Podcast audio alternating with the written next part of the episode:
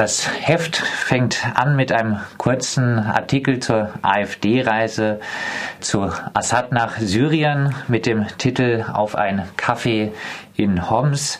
Auch äh, wenn diese Reise ja durchaus auf jeden Fall verachtenswert ist, treffen sich ja auch deutsche Außenpolitiker mit türkischen Spitzenpolitikern zum Tee trinken.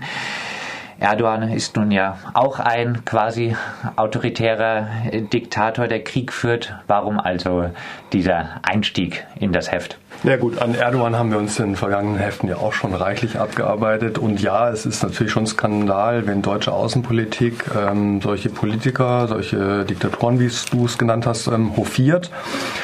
Ähm, wenn die AfD nach Syrien reist und ähm, sich von Assad getreuen erzählen lässt, wie toll die Lage in Syrien ist, dann hat das natürlich hauptsächlich einen innenpolitischen Zweck, nämlich es geht darum, syrische Flüchtlinge wieder in ein sicheres Herkunftsland abschieben zu wollen.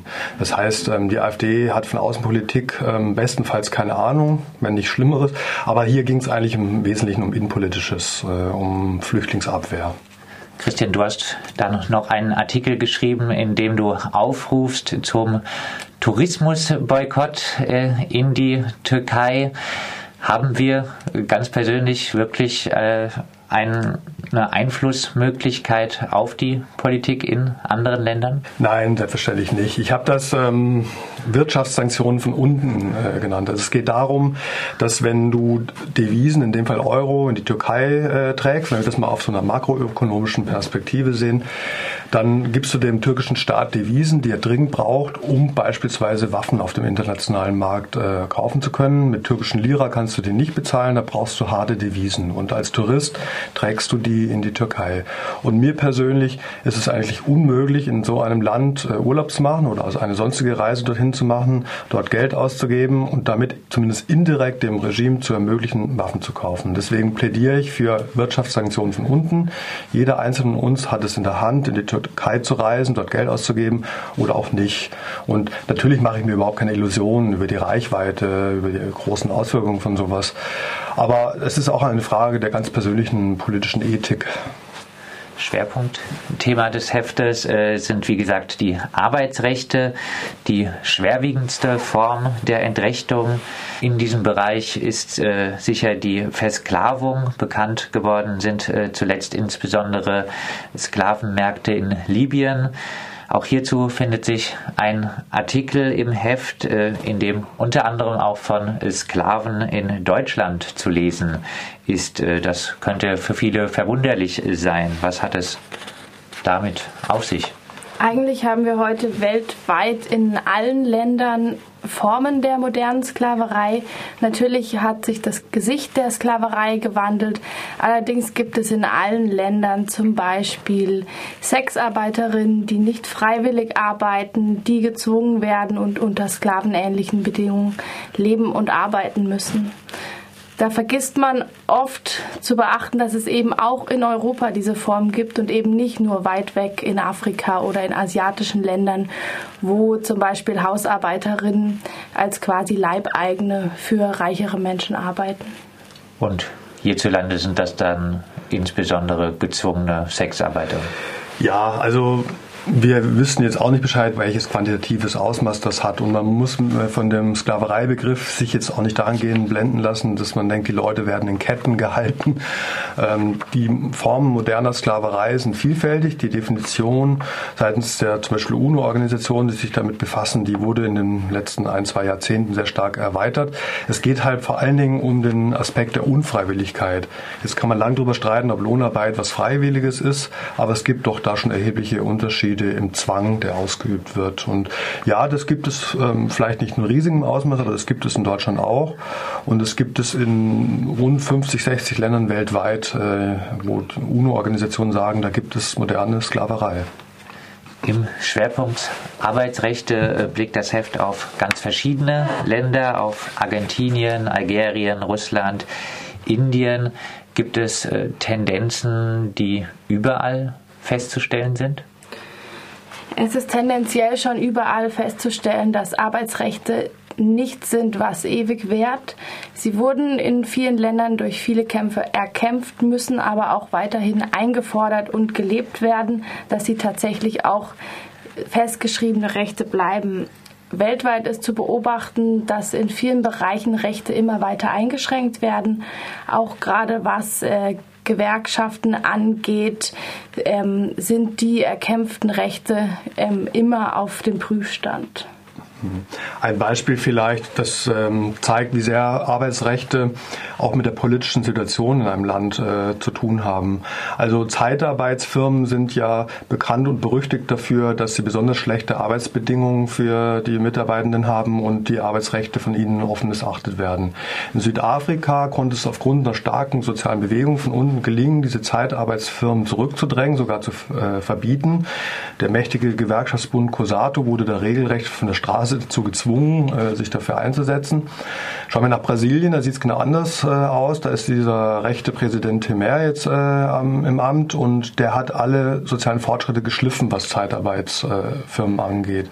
Also das zeigt, dass die generelle politische Situation halt auch sehr wichtig ist, damit ähm, Arbeitsrechte künftig weiter geachtet werden können. Bei Arbeitsrechten gibt es ein weltweites Rollback, heißt es im Artikel der LabourNet-Autoren Helmut Weiß und Mac Wompel, die immer wieder auch Interviewpartnerin bei Radio Dreieckland ist.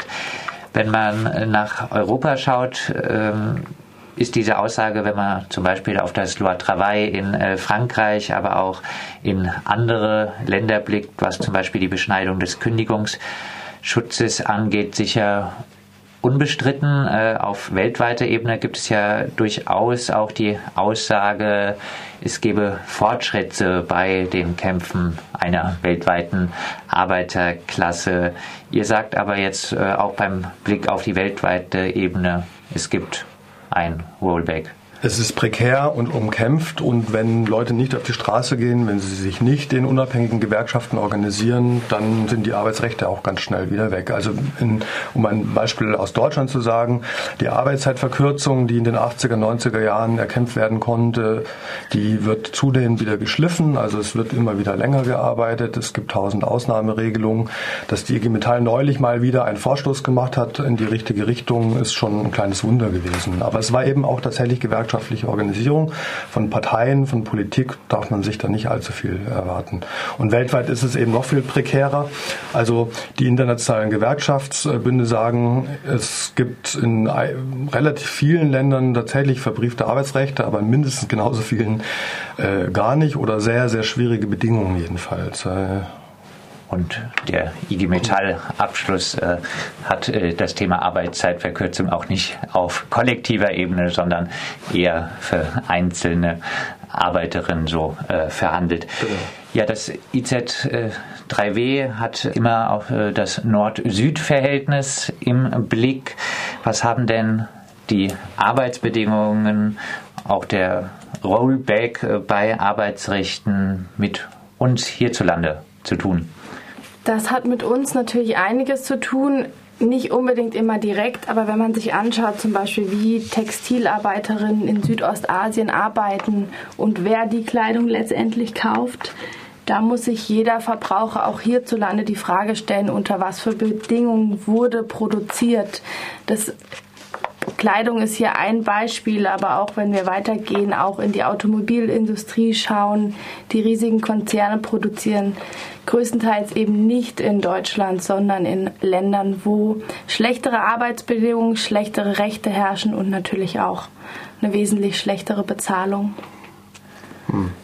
Oder an die Veganer gerichtet, zum Beispiel die Avocado, die Produktion von Avocado, das ist eine Riesenschweinerei, ökologisch, aber auch unter ökonomischen Bedingungen. Ähm, da muss man einfach genau hingucken. Ähm, also es geht jetzt gar nicht darum, dass wir hier Fairtrade äh, propagieren, das ist einfach auch nur eine punktuelle, lindernde Maßnahme. Da braucht es schon politische Lösungen auf globaler Ebene.